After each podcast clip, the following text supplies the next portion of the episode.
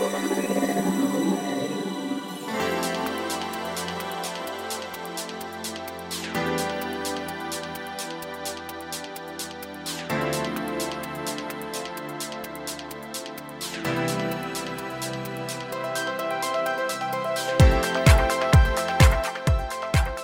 んにちは、ゆきです。第159回、今週も菊間がの時間がやってまいりました。早川さんよろしくお願いします。突然なんですけど、はい。質問があるんです。はい。早川さん、カレーライス好きですか？いい質問だねそれ。カレー食べたくなってきたね。カレーライス好きですか？大好きですね。あのね、うん。私これ結構疑問で、はい。私逆に教えていただきたいんですけど、教えて早川さん。うん、私教えてリスナーさん的な感じなんですけど、はい。どうして男性はカレーが好きなの？えカレー好きじゃないの？男性って好きな食べ物はさ大体カレーライスって言いません？好きな食べ物って聞かれてカレーライスって言う？結構多いですよ。なんかカレー好きな人多いじゃないですか、うん、嫌いっていう人聞いたことないの？うん、嫌いって人は聞いたことないだからなくとも男性では。カレーライスってなんで好きなの？やっぱり国民食だよな。あそっか答えになってねえか。でも不思議よね。ラーメンもそうじゃない？うんでもね家で作れるのはどちらかとラーメンよりカレーの方が作りやすいじゃないですか、私ねそれをね、うん先々週ぐらいからずっと疑問に思ってたの。うん。いろんな男性陣にインタビューするとみんなカレーが好きどうしてあんなに男性陣はカレーライスをお昼に食べるんだろで何その取材としてどういう声か。ううん取材じゃないんです。これはリサーチ。あリサーチ。まだ。うん。あじゃあまさにこれ皆さんね理由が欲欲しいんですよ。でもねうん。あのカレーっていろんなスパイスが入ってるので、そうするとね体を冷やしてくれるから夏に食べるといいんですって。うんあそうなの？そうなのこれまずいな。伏せてたんだけど俺カレー友の会をはあの主催してんだよ。ね？一人違う違う一人で。でもカレーが好きだからでしょ？自分であの目標ちょっと無理なんだけど、うん。実質月1ぐらいなんだけどあの実は家で作ってる。本当、うん。でねカレーってほらスプーンでうん。ライスとルーがこう、うん。セットになるので、何かをしながら食べたりできるのでビジネスマンにはこういいんだとかね。なんかそういうこじつけ的な理由もあったりすでるんですって。もあとはやっぱりさまあ国民食って言ったけどやっぱりみんない家とかでママとか作ってくれたでしょ昔。うん。でしょ？だからなんかやっぱそれもあってあと小学校とかそういう感じあって中学高校とか例えば学校で食堂とかにもあるしさ、うんうんうんなんかもう根付いてんじゃない？そうこれすごいカレー愛って女性でカレーライス大好きっていう人より絶対的に男性の方が多いんですよね。あそう。ん、と思うんですよ。うそうなんだ。でもねここで一つだけ、うん。カレーが好きな人っていうのは恋愛が続かないんだってえゆきちゃんカレーよ私はそんな好きじゃないかな。なんて。で何？その根拠は？さあ熱しやすく冷めやすいタイプがカレーライスカレーライス好きはそういうタイプなんですって。根拠はないです。はい。それではまた来週。ダメダメ。ダメこれ一回言ってみたら。ということでなんだかよくわからないオープニングやりましたけれども、カレーを食べましょうということですね。はい、ということで皆さんは引き続き本編の方もお付き合いいただきたいと思います。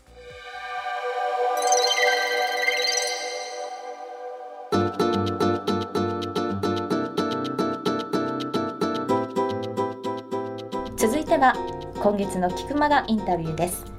今月は民間宇宙飛行士の山崎太一さんインタビューされてきたわけですけれども、今週最終回。そうですね。ね。もう毎度言ってるようにあのねこのポッドキャストって繰り返し聞けるのが、まあ、うん最大の魅力なんで、皆さんぜひ4回ね聞き終わった時点でもう何回も聞いてみてで自分の人生にどう生かしていくかってそういうところをやっぱりこれ大事にしてほしいなと思ってるんですがはい、あのー最後にこぼれ話としてね、うん、あのー話しておきたいのが何度も繰り返しで恐縮なんですけど僕がね先々週ぐらいに紹介した本で「ワンシング」って 今週も出ますね。うん今週も引っ張るんですが、はこれね太一さん対局を言言ってるのね。対局でもないんだけど、うん。彼はねもうやりたいことを全部同時にやれっていういうふうにやれっていうか、まあ、彼はやってるの、うん。で俺それである意味できないと思ってて、まあ、そういう意味でワンシングで絞ってる試合なんだけど彼はね5次元的夢の叶え方って言ってて5次元これ何が5次元かちょっと俺説明できないんだけど、要は彼は、えっとやりたいことが ABCDFG って全部あってさ、うん。それぞれ大きさとかさ今での感覚ですぐ叶うかとか叶わないかとかもさあるじゃんうん。でそれをあんまり絞りすぎるとあと優先順位をつけるとそれぞれにでも行くわけじゃないじゃん。うん。例えばゆきちゃんもちょっとどういう感じか分かんないけど数年後にどうなりたいとか、うん。もちろんそのために俺が今やってるそのワンシーンのこともそうけどそのために逆算してやっていくことも大事だけどその一方でそれ通りにいくかどうかは分かんないじゃん。そうですね、うん。で得てして思わぬところで簡単にスッと行ったりとかさ、うん。あと逆に時間がかかったりもあるんだけどだから逆に言うと彼は、えっと、もちろん努力もしてるし動いてるか方なんだけどやりたいことは全部もう何個あってもいいと。うん。でそれを、えー頭まあそこは彼の頭いいところなんだけど、まあ、俺は紙書かないと無理だけどマインドマップに書くか。要は全部ねあえて頭の中に紙があるとしたらそれを全部置いとくんだって。うん。で、えー、とそれをそれぞれ頭に入れといてやりたいタイミングとかあんま関係なく常にそれを持っといて何かそういう人と会って、えーチャンスがあったらそう話しておくとかさ。あとこれとこれはここは今とりあえずこの夢って正直30年先ぐらいになりそうだなと思ってるけど今あこのタイミングでこの人とこういうことができればなんかちょっと進むかもなとなかっていうのをもうとにかく全部やっとくんだって。どへえ要は捨てないで、うん。捨てないでなんだけどもちろんどっか片隅に置いてるから普段全部考えてるわけじゃないんだけど、うん。そうするとやっぱね全部叶うんだって彼の経験上。そのエネルギーがまたすごいですね。すごい。すごいんだけど実はそう行動力とかエネルギー力だけで彼は来てるわけじゃない。だからすごいやっぱさすがさ宇宙のことをやってるし頭のいい人だからなそれで本書けるって言ってたけどさその辺を彼なりの夢の叶え方というか、うん。多分それ本にしたらすごいみんな読みたいと思うんだけど、うん。やっぱその夢をそのまま全部置いておく。逆に言うといつ何がどうなるか分かんないから捨てる必要はないというのが、まああのワンシングルと対極なようで実は別に対極じゃないかなと思うんだけどすごく刺さって、まあ、5次元的夢の叶え方っていうのは俺は、まあ、それはそれで実は使わせてもらってる。マインドマップ上にいつも全部置いてあるんだよね。でその時に必要なことを自分で決めていけばいいかなっていう。そうね。なのであの皆さんね頭の中で何を描くのは自由なのでぜひ皆さん夢をねたくさん描いてもらいたいなと思いつつ、えー今回の太一さんの最終回を聞いていただければと思います。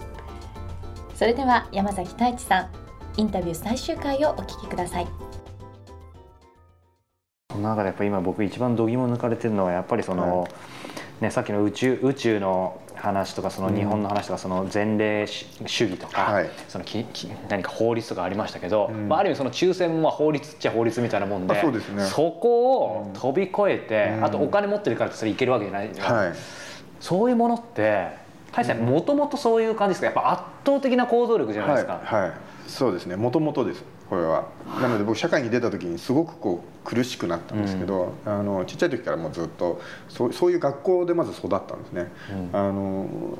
日本の中にいくつか、はい。えー、とそういう特殊な学校があって、はい。国立なんですけど、はいはい。えー子どもたちを研究するあの学校っていうのがあって、国立大学の、えー附属小学校。あれそれ横浜国大横浜国ですよね横浜国大の、まあ、全国にそういうあの例えば、えーはい。神戸とかもそうなのかな,、はい。なんかいろいろいくつかのええ。国立大学の附属、あの教育人間科学部っていうのがあって そこで人間と教育についてあの研究している、はあの人たちがいてでその人たちが研究題材に使うっていう、はい。あの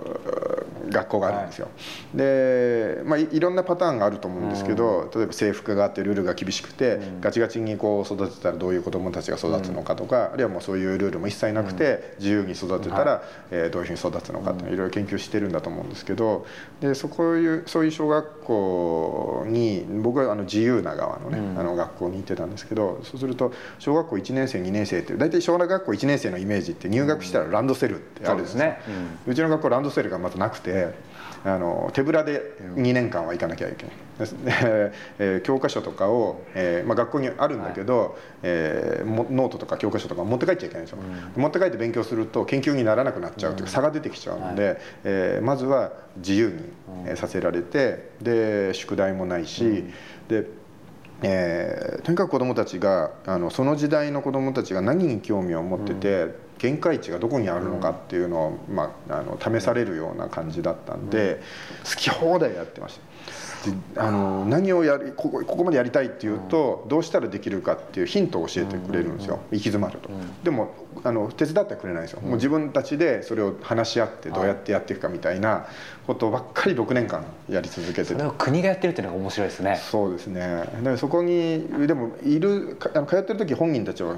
気づかないんですよ。あのどどこの小小学校もそうなんだろうなってずっと思ってたんですけど、それに気づいたのはですね、実は僕の娘をそこにあの受験させ受験が一応あるんですね、はい。え最後はくじ引きであの決まるんですけど、はい、なんか公平性っていうのがあるらしくて、ただそこ受けてみたら、まあ、受かったんですけどそのあの受験の前の説明会でまず学校説明会、はい。こううちの学校はそういうあの要は特殊な学校で、要はきちっとしたカリキュラムがあるわけじゃなくて、子どもたちのこう成り行き任せになるところが多分にあります。で1組2組3組で全然その勉強の進度も違うし、えー、そういうところをこう心配される方は受けないでくださいってまず言われるんですよ。で、えー、受験してで受かった後も入学までの間半年間ぐらいあるんですけど、えー、1ヶ月に1回ぐらいまた説明会があって。この学校は、まあ、そういう学校なんで今ならまだやめられますと、うん、もし心変わりをした人は やめてくださいって、はい、あのどうしてもそういうところに逆に入りたいっていう人もいるし、補欠もいるので、そういう人たちにやっぱり、あの協力してもらえる人に入学してもらいたいのでっていう説明会があってでやっと入学するみたいなことを親になって初めて気づいたんですね。あそっか。子供にはそんな説明されないのでだ僕が通ってる時に自分、はい、僕の親はそこを知ってたんだろうけど、はい、えー、子供は知らなかった、だから僕は気づかなかったんですね。でよくよく考えてみたら僕の母親もそこの卒業生で僕のおばあちゃんもそこの卒業生。4代ですね。そう。だったので要は学校でも自由だし、うん、家に帰ってきても自由みたいな環境がずっと整ってたんで本当やりたい放題やってそれが許される環境だったんですね、うん、で、まあ、中学もずっとそのまんま中学まではあの繰り上がりであるんですけど高校入った時にあの高校は逆に言うとこう進学校でも何でもなくて、うん、あんまりこう勉強しなくても要はスポーツがあの得意だったりとか、自分のバンドとかやったりとか、そういうのができるようなあの雰囲気の学校だったんで僕全然勉強してなかったんですよ。でその中でやりたいことずっとやって、で卒業する時に、はい、あのさあこの後どうしようかなと思った時に、勉強してないから、大学なんか受かるわけがないって言われてで就職当たり前のように就職だって言われて、どこに就職しようかなと思った時に好きなことやればいいって先生が言ってくれたんで、うなんだろうと思ったらあやっぱり宇宙が好きだなと思って、であのアンケートに NASA って書いたんですよ、はい、そしたら「お前バカか?」って言われて ね、すごい優秀な人しか行けないんだって言われて、ねうん、それでいや先生好きなこと書けばいいって言ったじゃんとかって思って、うん、でなんか納得できなくて、うん、じゃあ絶対行ってやろうと思って、でそこからあの卒業してから受験勉強を始めて、で、えー、航空宇宙工学っていうね、あの学科が日本で3個しかなかったんですけど、はい、50倍ぐらいの倍率だったんですけど、なんとか2浪して入れて。で、えーまあ、その後宇宙ステーションの仕事をついてやっと NASA で仕事することにもなったんで、うん、まあ、その時に夢が叶ったなと思ったんですけど、ずっと僕はだからあのやらされる勉強っていうよりは、自分のやりたいことをずっと好きにやってきてたんですね。で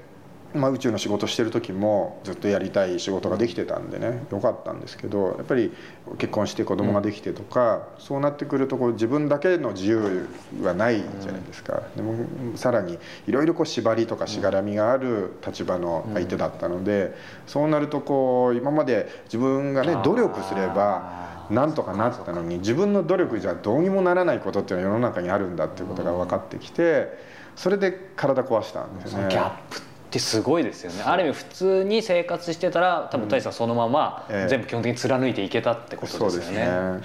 それができなくなって10年間は辛かったんですけどで、まあ、そこがまた今自由になってね、うん、でやりたいことができるようになって。えー、要は人と同じことやってたら人と同じことしかできないですから,、だからそれとは違うもう全くオリジナルのいろんなやり方をこう挑戦していくことによって人にはできないことができるんだろうなっていうのはもう小さい時から経験してたんでね。僕のあの肩書きの中に一つあると思うんですけど宇宙的自由人って。それで宇宙的自由人あれをその自分で言ってるだけだと「はい、あの何それ?」ってちょっと怪しい人って思われるので名刺に書いてみんなに配ると、はい、みんなが僕がちょっとこう人と違うことやってても「うん、あ大丈夫大丈夫この人宇宙的自由人だから」って許してくれる環境ができてくるじゃないですか、そうすると、まあ、やりやすいなと思なるほどね。じゃあそういう意味では計算され尽くしてちゃんと考えてるわけですね。はい、でもなんか今そういう関係で育つと、うん、それこそお嬢さんえっ、ー、とゆきちゃんでしたっけ、はい、えー、もう今小もう中学校？今、えーと、小学校6年、ね、そうするとどういう感じに育ってるのかな？えっ、ー、とね、まあ、あのさっき言ったその席抜いた時に、はい、もう彼女全部ねあの、はい、お母さんの方に、うん、あの任せちゃってるんで、はい、あのまあ、どういう状況かは分かんないんですけど、ただ小学校3年生の時には一人で飛行機乗ってアメリカ行って とか。普通いい意味で普通じゃない、えーあとは、まあ、英語がね、まあ、できるっていうかもともと2歳から8歳ぐらいまでアメリカで育ってるんでまあ、そういう意味ではアメリカの教育ってどちらかというとそういう与える教育じゃなくて個性を引き出す教育があの大きいので、まあ、そういう意味ではその僕が通ってた小学校もうちの娘が今通ってる小学校とアメリカの自由な教育っていうのは結構合ってる感じなんですね。なので、まあ、自然とそうやってあの縛られないで自分のやりたいことを実現していくっていうことができてるでしょうし今あのよくみんながねあの「お母さん宇宙飛行士だからあなたも宇宙に行くんでしょ」みたいなもうもう決まりきったように言うんですよ「宇宙に行くの」って。だけど娘はもう宇宙はもう別にそれはお母さんの話で自分は自分っていうふうにやっぱり割り切っててで今は舞台をやりたいって言って。あのまあ、小さい時はあの画家になりたいって言って絵がすごい好きだったんで、えーまあ、そういうのもやってたんですけど今はあの舞台でがハマったらしくてねあのそれも学校のそのクラス中で、あの舞台にみんなでハマって、結構エスカレートしてすごいところまでやったらしいんですけど本格的にね。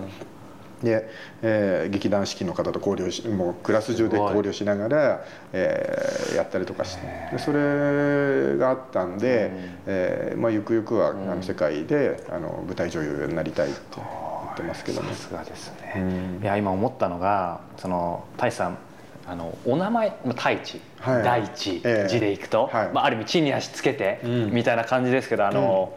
ちょっと半分あの、恐る恐る聞くんですけど、はい。あの完全に逆にいい意味ですけど、あのはい飛んでますよね。とんでも その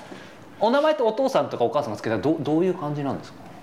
あのきっかけはなんか意外と単純で、あの僕が生まれた年なのかな、はい。その前の年かにノーベル文学賞を取ったロシアの作家さんがいて、その方のえー作品が「大地」っていう名前の本だったっていうね、そこから取ったっていうそれだけの話だったらしいですよ。あそうなんですか、はい、でまああの大地っていうのがなんか山崎大地ってこうなんか濁点が多いのでなんかもうちょっと軽く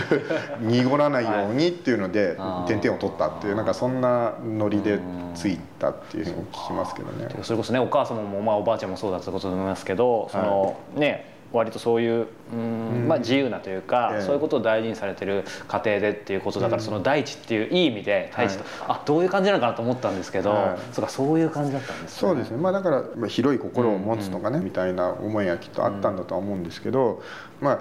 うちの父親もそういうなんて言うんでしょうね。こう既成概念というか、固定概念にまあ縛られないような感じの人でね、あの東芝っていうあの、はね、メーカーがありますけどあそこでの研究所で、あの家電の開発研究開発をしていた人なんです。ねだからまあ発明家みたいな感じなのすででそういう人はあの頭の使い方が前例がないものを 生み出していくわけだから、い、つも何か新しいこと新しいことって考えてる人でね、だからまあ2人とも両親揃って、なんかこう新しいことにいつも挑戦をする場をくれてたって感じだったんですね。そういうものあったんですね。そうですね。かやっぱり今日のテーマこの間北原さんのお話でもそうだったんですけどやっぱりその夢を叶える人叶えられない人、そしてご自身もいろいろ経験してきて、改めて、なんかその、えー、と境目でもいいし、ええ。まあ、今日ここに聞いてる方に、はい。今やっぱりその行動力とか必要なんだって思ったんですけど、え改めて何かその一つアドバイスもらえるとするとどういうことがあるえっ、とですねあの、まあ、さっき途中でも言ったんですけど僕夢が1,000個ぐらいあると。で、えー夢を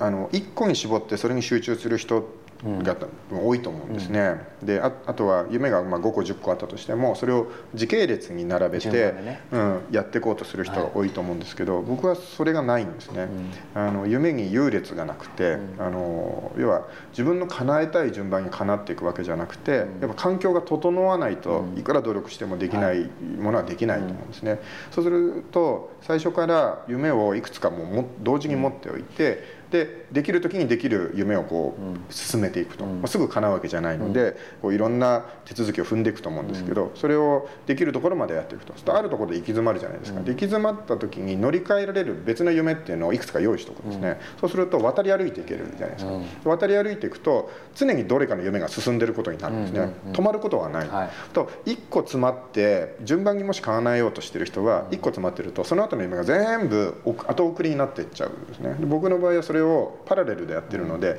えー時間の無駄がないわけですよ。それを順番に叶えられる順番にどんどんどんどん叶っていってしまうっていうことを、まあ、意識していつもやってるのでそうやって考えるとあれもやりたいこれもやりたいってどんどん欲が出てきてでできる時にどんどん叶っていくのでそうすると達成感が自信になっていくんですね。そうするともっと大きな夢が叶えられるんじゃないかっていうこうふうにいいポジティブなねこうサイクルができていくんですね。それっていつぐらいからそういう感じになったんですか？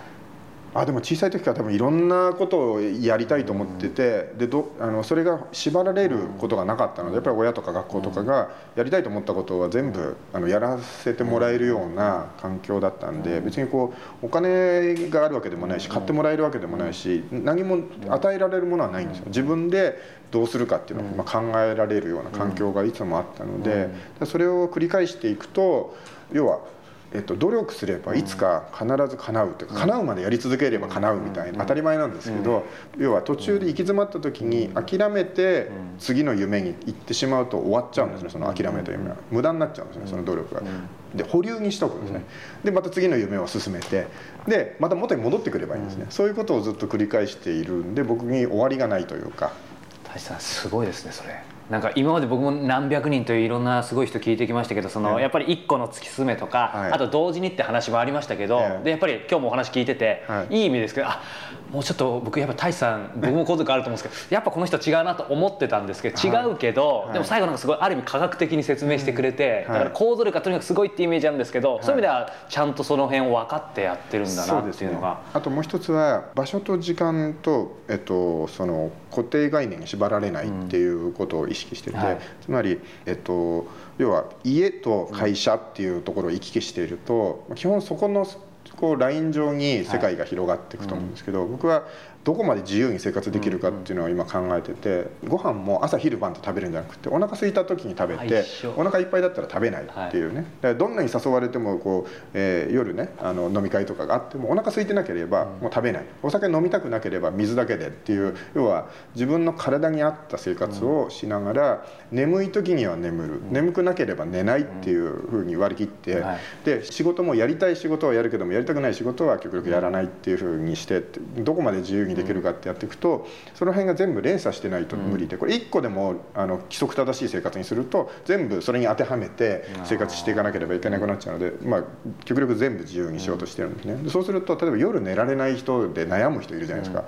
でそれは眠くないわけだからその間に仕事すればいいじゃんって。でその間に仕事すると必ず昼間眠くなるのでその時に寝ればいいっていう要は体に合ったペースでえー生活していくっていうのは無理がなくてストレスがなくなっていくっていうことがまああのここ最近で分かってきたのでそうはもう場所にもとらわれない。もうその成り行き任せで今日はここで泊まっていこうとかそのカプセルホテルでも本当ネットカフェでもいいのでそのいちいち一回家に帰ってきてまた混んでる電車に乗ってその次の場所に行くなんてことをやってる時間とお金がもったいないのでそしたらいくつかこう渡り歩いてってで帰れる時に家に帰るみたいなそういう生活の方が無駄が少ないなと。すごい腑に落ちますね。そう山崎大使恐るべしということで、あの改めてまだまだお話聞きたいんです。さ本当に最後に聞はいきたいんですが、あのまあ今の夢とまあイコールかなと思うんですけど、はい大使さんそのまあ今のすぐっていうことと、まあ先、はい。その同時に動かしてもある程度やっぱりそろそろかなってこととか、ええ。これは結構鏡って見えてると思うんですけど、その、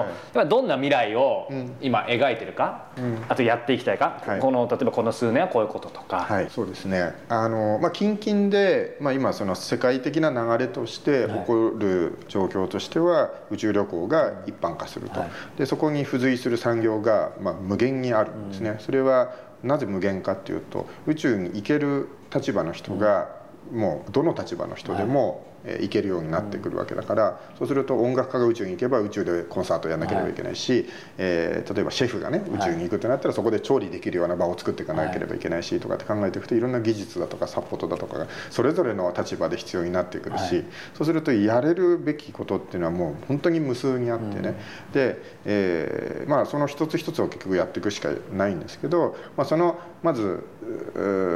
最初は、はい自分が宇宙に行ったことがないのにその宇宙っていいですよとか、うん。えー宇宙でこんなことできますよって説得力ないと思うのでまずは自分が宇宙に行ってその経験をどんどん積んでいって、はい。でそれも一つの宇宙船だけじゃなくていろんな宇宙船に乗ることによってお客さんの要望に合わせてこのこういうことやりたいんだったらこの宇宙船がいいですよとか言えるようになるでしょうし、まあ、そういうことを今は積み重ねていく時期なのかなとは思います。うん。でそれもまあ自分でこう次はこれって決めちゃうとそれ以外のことができるのにそれを無駄にしちゃうので、えーできる順番でねどんどん今やってってます。でその先にあるものっていうのはえっと、本当は僕一番最後のゴールというか、まあ、夢に優劣がないというか順番も僕つけないようにしてるので、最最後なのか次なのか分かんないですけど、土星に行ってみたいんですよ。あ僕なんか大志さんの見た。それはなななんえっとね、小さい時に天体望遠鏡を買うお金がなくて、で自分で作ったんですよ、で親からこれすごいけど。あの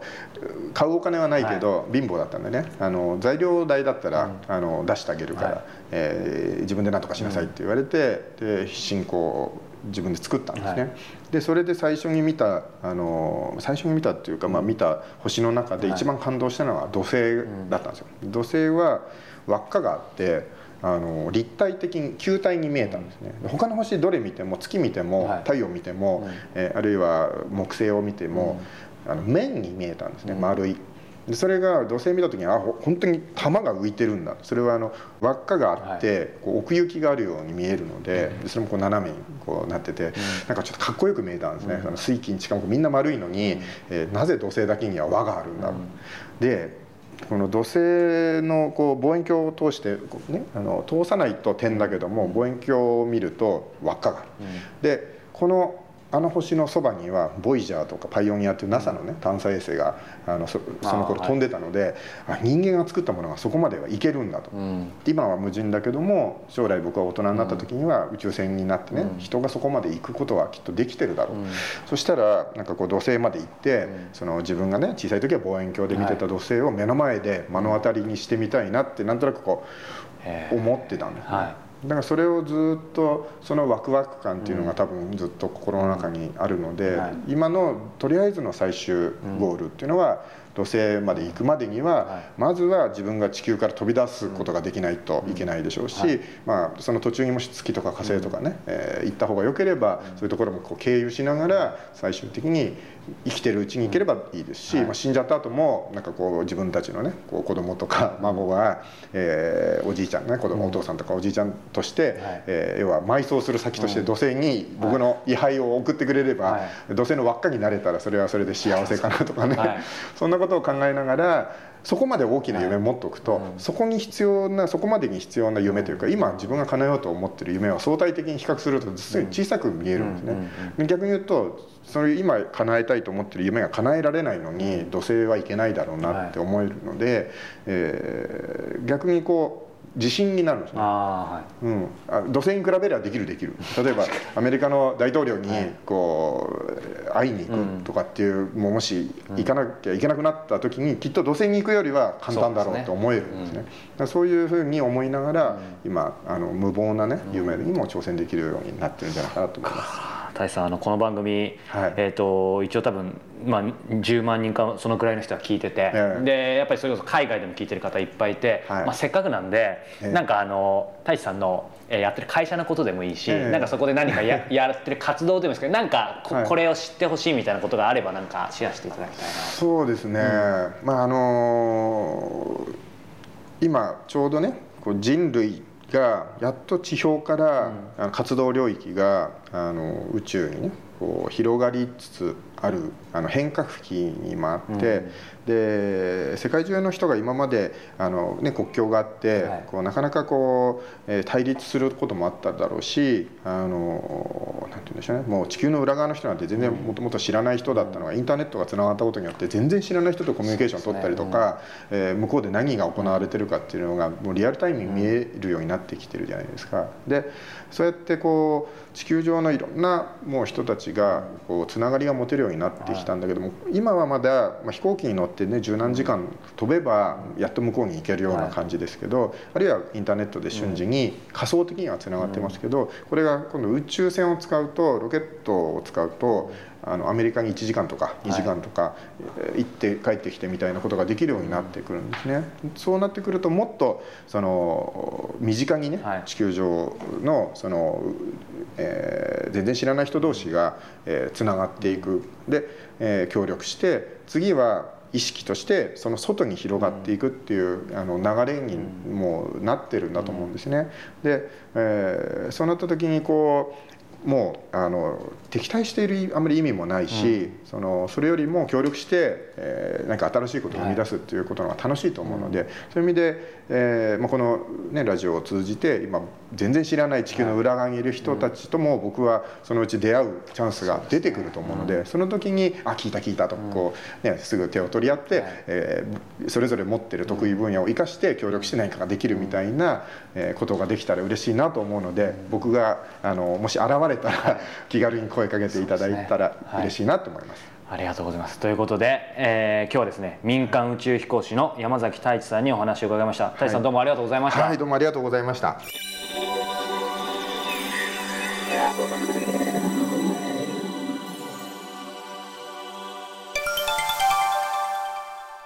突撃あの人に一問一答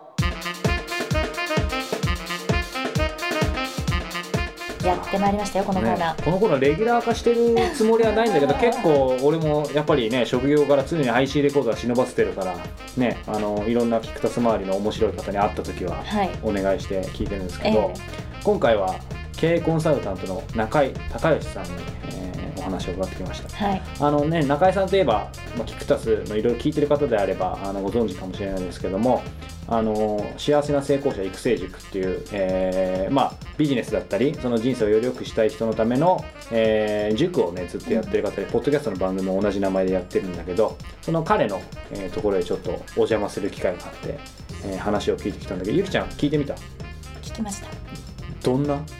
私あの実際お目にかかったことないんですけど、言葉に重みがあるのと、うん。ああいう方の発する声って説得力があるんですあね、ー。なんだろう。そうね、うん。なんかまあまさに先生っていう感じでさなんかあの全然何がいい悪いじゃないんだけどやっぱいろんなタイプの人がいるじゃん、はい。こう結構言葉とかその説得力とかじゃなくて雰囲気とかさ、うん。なんかその持ってるもので説得しちゃうっていう人もいるけど、中井さんはもう中井先生って言いたくなっちゃうさ感じでその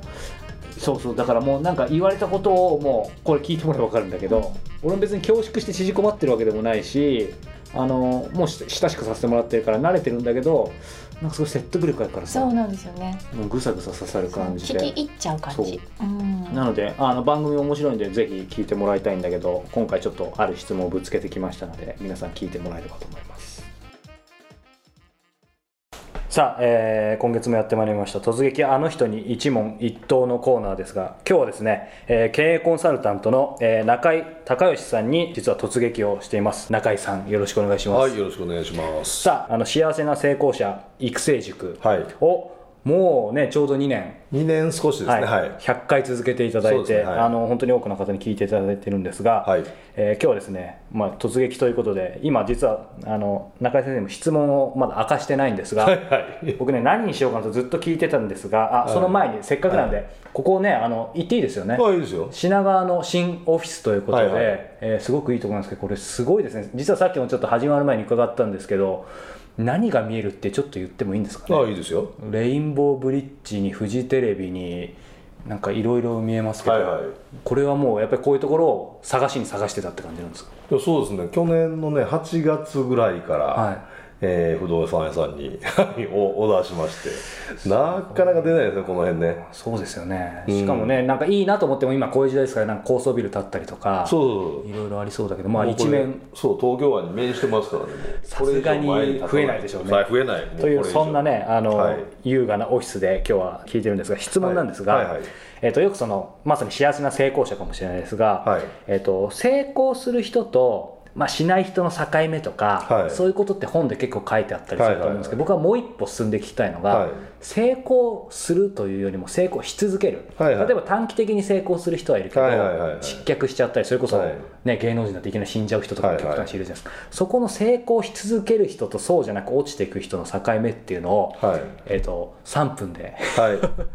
すいません。よオーダーが多いですがはいはい。どんなことがありますかね先生として大きく分けてね、はあ2つ、2つ、うん、あると思ってて、は一つはやっぱりねミッションなんですよね、ミッションうん、だからそもそもその人は何のために誰のためにお役に立とうと思って、そのビジネスを起こして成功したのかっていうことが不明確だとすんごい大きくなった時にはいブレるじゃないですか。自分でも分かってないと。そうそう自分で分かってないと、であので成功すればするほど次のビジョンって見えるので、ん。あのビジョンに引きずられていってでミッションを外してしまうとそもそもその人が成功した基盤とか応援してた人たちが、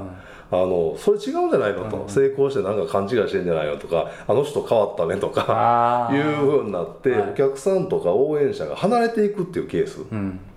だからそのミッションが不明確なのに成功してしまったみたいな、これ一つ。うん。でもう一つはいきなり成功をしあのしたためにそその成功者のセルフイメージについていってない本人が。あー。なんかいきなり宝くじ当たっちゃったみたいああそうそうそうそうで今今まで例えば1000円のランチを食べてた人が、、はい。きなり3万円のランチとかを食べたらちょっとビビるじゃないですか、毎日そんなのが続くとみたいな、だからそういうだからその思いのほか早く成功しちゃって、ん。でその自分自身のそのセルフイメージがついていかないのに、周りは例えばね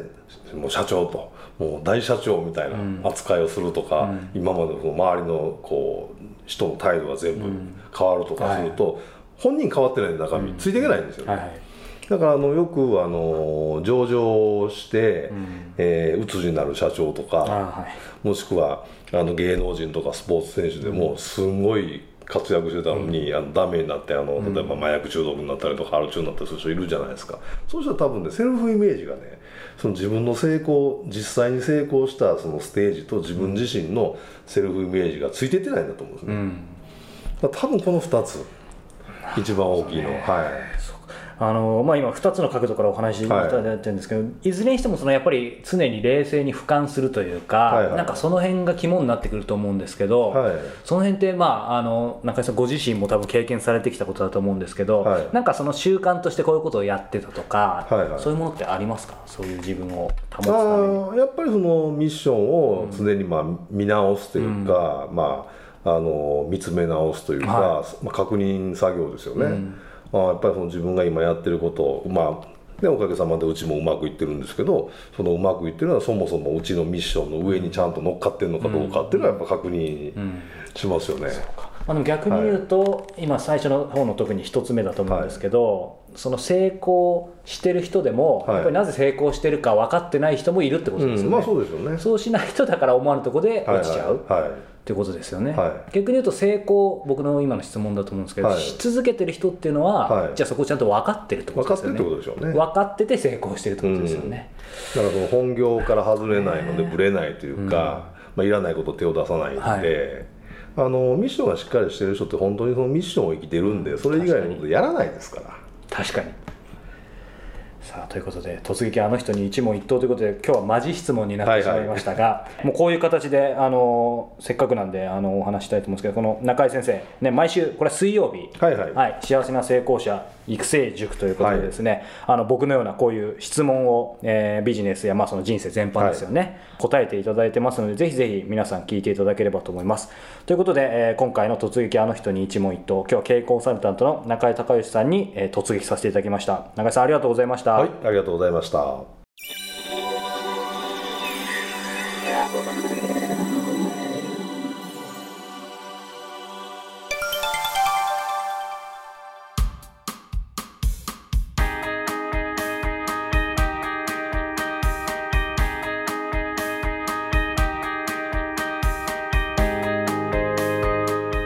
それではエンディングのお時間です。8月も最後の週ですからね。あっという間、皆さん夏休みの宿題お子さんいる方はどうなんですかね？そうそういえば先週の話じゃないですか。ねそうそうそう。いやでそう。だ。今頃今追い込まれてる追い込み追い込みの時期だと思うけど、うん。ねなんか俺会社員を長くやってたことないから分かんないけど会社員でも夏休みの宿題ってあるのかどういうこと？ないんじゃなない？夏休み明けまでに。そんなのないか。ないけれどもでもあれですよねご家族のサービスしなきゃいけないじゃない、大変だね。仕事がお休みだと思ったら、うん確かに。まあ皆さんね。うん。あの本当に頑張ってらっしゃいますよ頑張ってらっしゃいますんで。ねあのお疲れも出ませんように、はい本当にそんな息抜きでね、うん。たまにこのポッドキャスト聞いていただけたら嬉しい限りですまあねまた来月はあのえっ、となんだっけ？中秋の名月だっけ？なんだっけ？どうしたんだっけ九州の名月、中秋の中秋の名月もありますよ、ね、月でも見ながらどこかで収録したいとそうね。思い。ます。山崎太一さんの宇宙つながりでねよろしいかもしれません、はい、さあこの番組では皆様からの質問ご意見等々お待ちしております。キクマガのトップページ右上の方に質問フォームございますのでそちらからどしどしお寄せください。さあ質問採用させていただいた方にはプレゼントもねそうですね。ありますのでご住所お名前そしてポッドキャストネームお忘れなくお書き添えください。ということではい。なんだかちょっと夏真っ盛りだというのに、うん。早川さんがエンディングになると急になんか物思いにふけりますよね、ちょっとなんでなんで？ちょっと眠くなってきた。そうこれちょっと収録してる時間は明かせないんですがねもう深夜ですからね。それは違います僕にねとっては、そうか、うん、僕にとってはちょっと深夜なんでええ。もうあの眠い感じなんですけど、ねえ。最後しっかり締めたいと思います。そうですね、はい。ということでまた皆様来月もお耳にかかりましょう。さよなら。それをしっかり締めたの？うん